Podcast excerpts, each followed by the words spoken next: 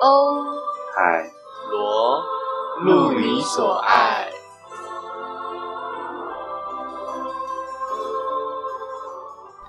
Hello，大家好，来到了罗杰遗言系列。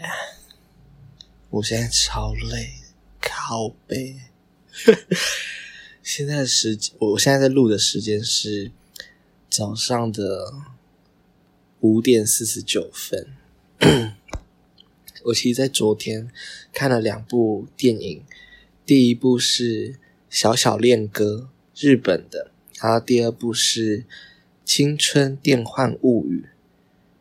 对，也是日本的。两部电影都是有关于日本的校园校园议题。然后第一个，第一个比较就是一般的青春热血的校园电影。然后第二个是在讲校园霸凌这件事情，《青春电幻物语》啊，其实是二十年前的作品，二零零一年上映的，然后二零二一年有再制版、修复版、修复版上映，所以我就看。我其实看完这两部电影的的当下，想到很多事情，然后也打了很多心得。放在我个人的 Instagram 上面，但是就是你知道，你你你用手手机打字啊，你用手机打字，其实因为你在打的时候速度不会跟脑子一样那么快，所以你在打的时候，你从你的脑袋思考，然后组织，再打出来。其实已经有点变质了，所以我在，我其实还有好多话好想讲，可是用打的打不出来，所以我就录了很多奇奇怪怪的东西。可是我我其实应现在也到时候应该也会忘记，反正真的很推荐大家去看，因为里面就讲到了很多，尤其是第第二部电影，刚刚我讲的。青春电幻物语，哦，真的好沉重哦！看完的时候，整个心情很 down 哎，然后整个晚上都很亢奋，因为脑子里面一直在转，一直在想说这些议题到底要怎么办。然后，因为导演岩井俊二，看我应该没有讲错名字吧？他在今年就是。电子修复版上映的时候，他有接受采访，然后我才知道，原来他这部电影他有想过在台湾拍摄。他其实最开始是想要在台湾拍，可是因为他没有在台湾，呃，应该说他他不太了解台湾的中学有怎样的文化或者是怎么样的风风气，所以他也是决定在日本拍，因为他不想要是不真实的东西。来来给观众看到，然后二十年前他就已经拍出了这样子血淋淋又很真实的霸凌事件的题材，可是到了今年二零二一年，已经过了二十年，他说他说他他察觉好像日本的霸凌并没有减轻，因为很多人看电影可能是当消遣，可是。不同类型的电影有不同的功能，可能有些电影真的就是想要让人放松，就爽片啦。可是这部电影，我觉得它真的很有教育意义，它真的讲到了太多让人需要去思考的东西，像信仰。你知道，现在我们虽然谈论信仰，可是我们谈论的信仰并不是宗教。很多时候并不是宗教，而是一个信念，一个我们相信、我们愿意去相信，而它是我们一个行动、一个生存的动力的东西，我们称之为信仰。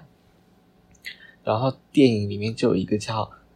他们以一位歌手叫莉莉周周，应该是我们应该没有讲错，很多人以这个歌手的核心以太。作为一个信仰，而我们哦，我们这些观者，我们这些观看的人、观影者，那我们自己人生的信仰是什么？我记得我在其他集的欧海罗也有提到，就是有些人的信仰是钱，有些人的信仰是身身边另外一半很很重要的人。我跟你妈讲严重的人怎样啊？哦，这真的是脑袋已经不清楚了。这个时候录音，可是毕竟是遗言系列，所以我想要，呃，我有任何想法的时候，都可以跟你们分享。虽然我们的听众人很少，然后我们我我们其实也很很没有系统，然后也也不是很有效率的在更新啦。可是我们试着做做看，对，啊，刚才讲到哪里？啊，对，信仰，这是其中的议题。再来就是世代隔阂，因为他是以一个学生的角度出发嘛。再讲个十四岁、十五岁的年龄层，然后你知道，我不知道各位听众有没有这样的感觉？因为我小时候啊，就算发生什么事情需要跟大人沟通，或者需要跟大人求救，可是我基本上也很少会跟大人主动去跟大人讲我自己的烦恼。可能是我那个时候觉得我可能有能力可以自己去解决。一方面是自尊心的问题，然后再来是我不相信大人真的能理解或者是能解决我现在的烦恼，因为就像我刚刚讲的，我连我自己的想法，我想要打出来，都会跟我原本想的不一样，何况还要让别人，让一个不是跟我同年龄，不是跟我算是呃不同世界的人来处理我。的事情是很没有安全感，很不知道该如何是好的状态。所以小时候很多时候我也不会真的需要帮助，我可能也不会跟大人讲。而且我自己已经已经脱离了上学需要上学的阶段，就是我已经大学毕业，我也没有继续深造，所以我现在已经脱离了学生的角色。但是，嗯，我还是呃，我只能依稀的去试着了解，还是学生时期的人会怎么想，或是我小时候我是怎么想。就是我想一下，我想想我怎么讲啊？烦呢！我现在其实。身体很累，可是我的脑袋就是不想要睡觉。你知道现在已经快六点，然后他妈的我已经接近十几个小时，快二十个小时没有睡觉。哎，超过了吧？没有，没有，没有，我的算术也很差，很差。我我会把我的数学全部还给我数学老师，国小的最低 level 的那一种。因为我觉得人类是很容易很健忘的生物，所以。而且加上又很爱倚老卖老，我相信很多观众、听众也很讨厌倚老卖老的人。可是我们偏偏又很容易成为这种人。我们很、我们很常听到说：“哎呦，我们当年怎样怎样，你们已经很好了，怎样怎样。”当有个小小朋友向你求助的时候，他听到这种话真的是很绝望，因为每个世代都有需都有他们自己要去面对跟。要去解决的问题跟挑战，所以我们不能，我们不应该，也不能拿我们这一代所面临到的议题，去跟下一代或上一代的人去做比较，因为就是每一个世代都有不同的议题需要去面对。你知道，我们现在生活在几乎没有，应该说也可以不用打仗的日子。可是上一代是经历了寒战啊、第二次世界大战之类的，他们提心吊胆要去提防各国。可是我们这个时代可能不用，可是我们可能需要面临的是更多的人权议题，更多的网络议题，像《青春电幻物语》，它其实里面也有提到关于呃网络网络资讯这一块的议题，因为校园霸凌其实有分很多种。我不知道各位听众的年龄层是大概分布在哪里，应该是跟我年纪差不多的年龄层。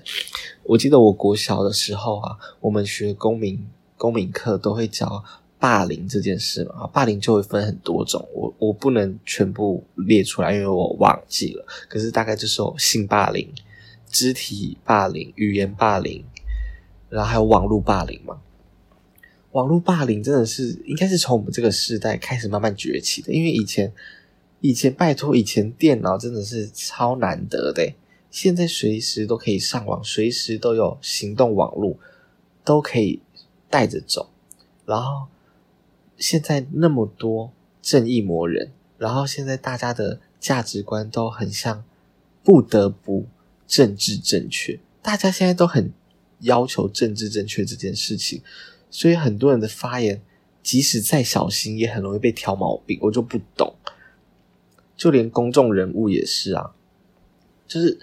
他们身为公众人物，他的确有必须要，呃，他们有一些典范的顾虑在，因为他们是精神领袖嘛。可是他们说到底还是人，他们也有自己的情绪，也有自己的立场，他们。我们怎么能用因为他们是公众人物而限制他们那么多？那这样他们的人权难道不需要被受到保障吗？好，我又我又偏题了。霸凌，校园霸凌，反正就是世代的隔阂，让很多小朋友是不信任大人。我觉得啦，我个人的发言，我觉得小朋友很可能有一部分是不信任大人，因为他们不理解大，他们觉得大人可能啦，可能觉得。大人可能不能理解他们自己的生生活跟世界，而大人绝对也不能，绝对也觉得小朋友没有办法理解大人的世界。但其实要讲到另外一个议题，就是除了世代隔阂之外，就是小朋友越来越早熟了。从我这个世代啊，一九九九年出生的小朋友，在我国小的时候，其实我我觉得我的同学都已经很早熟嘞。真的有很多人都很早熟，有多少人国中就开始打工自己赚钱？我国中也也有开始打工，可能就是陆陆续续没有维持，没有一直维持这样子。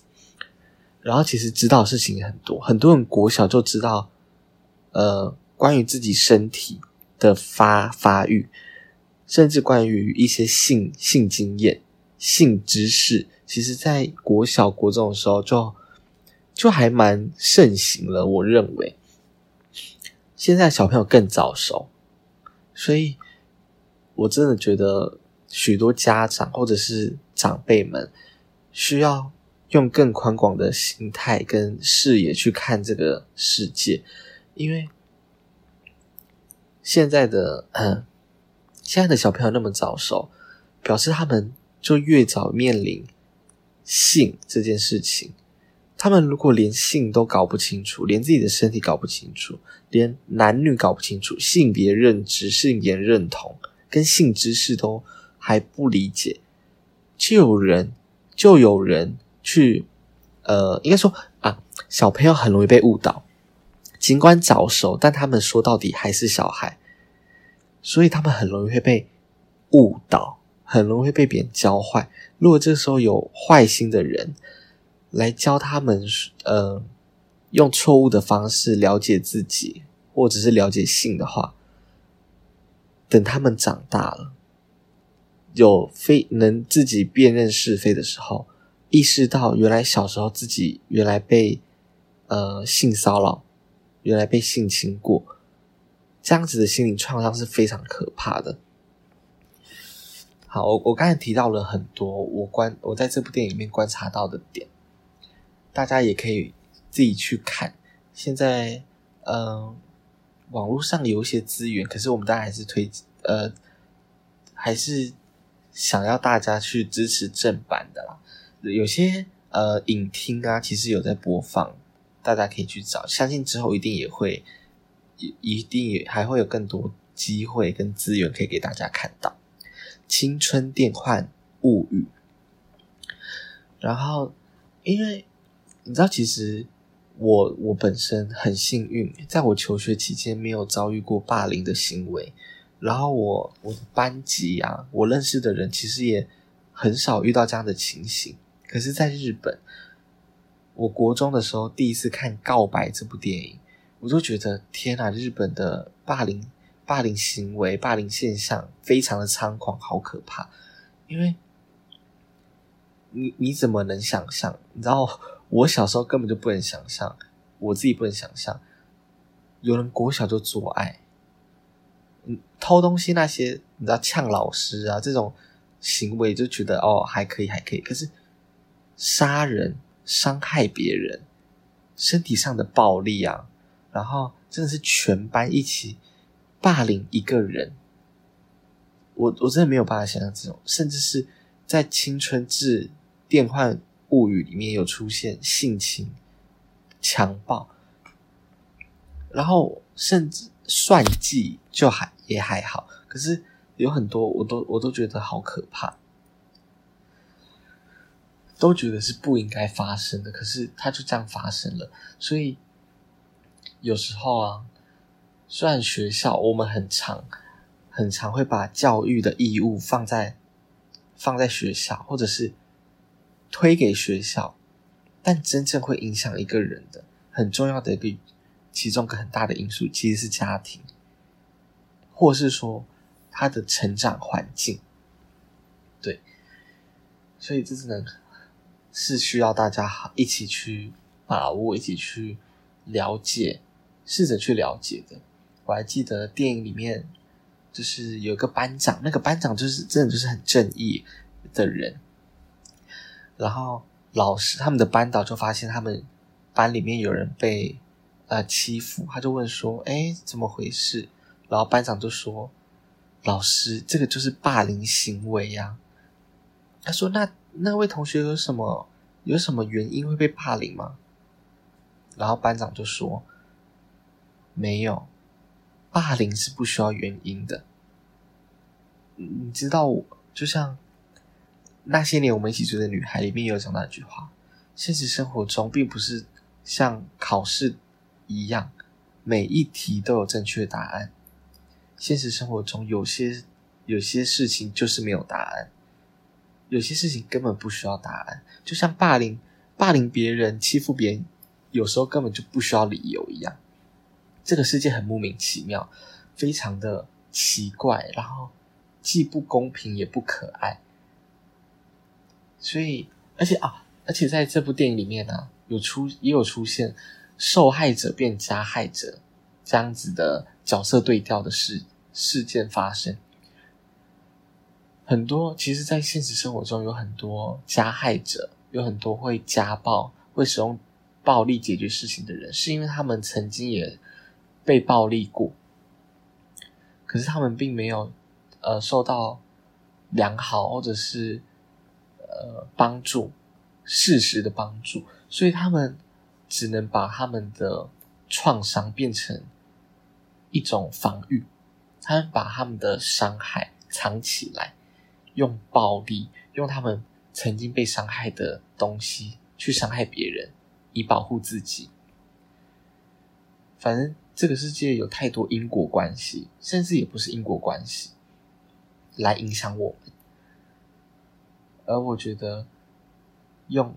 很温柔的方式。这部电影，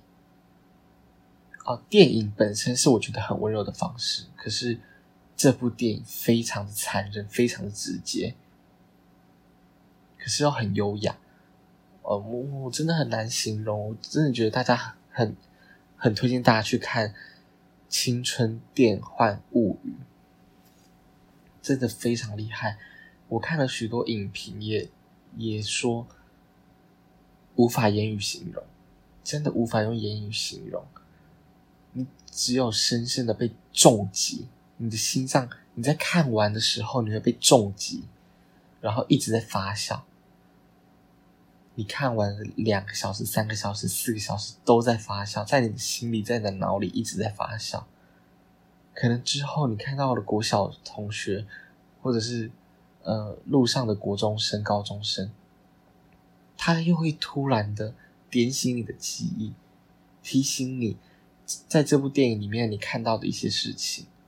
让你去思考一些事情。我一直在讲第二部电影，可是第一部电影也很好看，叫做《小小恋歌》。《小小恋歌》是呃翻呃改编自真实事件哦，是一个冲绳的超级有名的一个乐团，可是我我忘记了什么八百的，他的歌你们一定有听过。啦啦啦啦啦啦啦啦啦啦啦，反正这个旋律就是我其实，在看这部电影的时候啊。我完全没印象，可是我听到这首歌的旋律，我就是想起说这首歌我就是有听过，超好听，然后也是都是满满满满的青春热血。我如果你对日本电影有一个想象的话，它就是会是你想象中热血电影的样子。我我不我不确定是不是百分之百的人都能符合，可是。至少有七十趴以上跑不掉。你脑中想象的热血的青春电影，日本热血青春电影的雏形，大概有百分之七十符合《小小恋歌》，而且里面的演员的演技啊，就是很日本，非常浮夸，非常夸饰，然后用你知道日本人很独特的口音，就是会有很多撞声词啊，然后听起来有点礼貌，可是。又非常的有情绪，我不知道怎么形容，完蛋了！我现在真的是要睡不睡，要醒不醒的状态，真的是胡言乱语。可是，对，希望你们听得还开心。而且我在《小小恋歌》啊这部电影看完之后，有一种感慨，因为那个感慨是会有一种。我不知道大家会不会有这种感觉，在你们看完电影，或者是看完一部你们追了很久的连续剧之后，有一种啊就这样没了的一种感慨。那个感慨会让你觉得好想要看后续的发展，好想要看那些主角们怎么样，他们之后有继续成长吗？他们之后继续有继续完成那些未完成的事吗？会有这种憧憬跟。有种热血的感觉，而我看完《小小恋歌》就有这种感觉。哎，完蛋了！这个遗书系列啊，遗言系列会不会变成我的一个呃看完什么书或者是看完电影的心得分享？呃，好了好了，我要睡觉了咯，拜拜。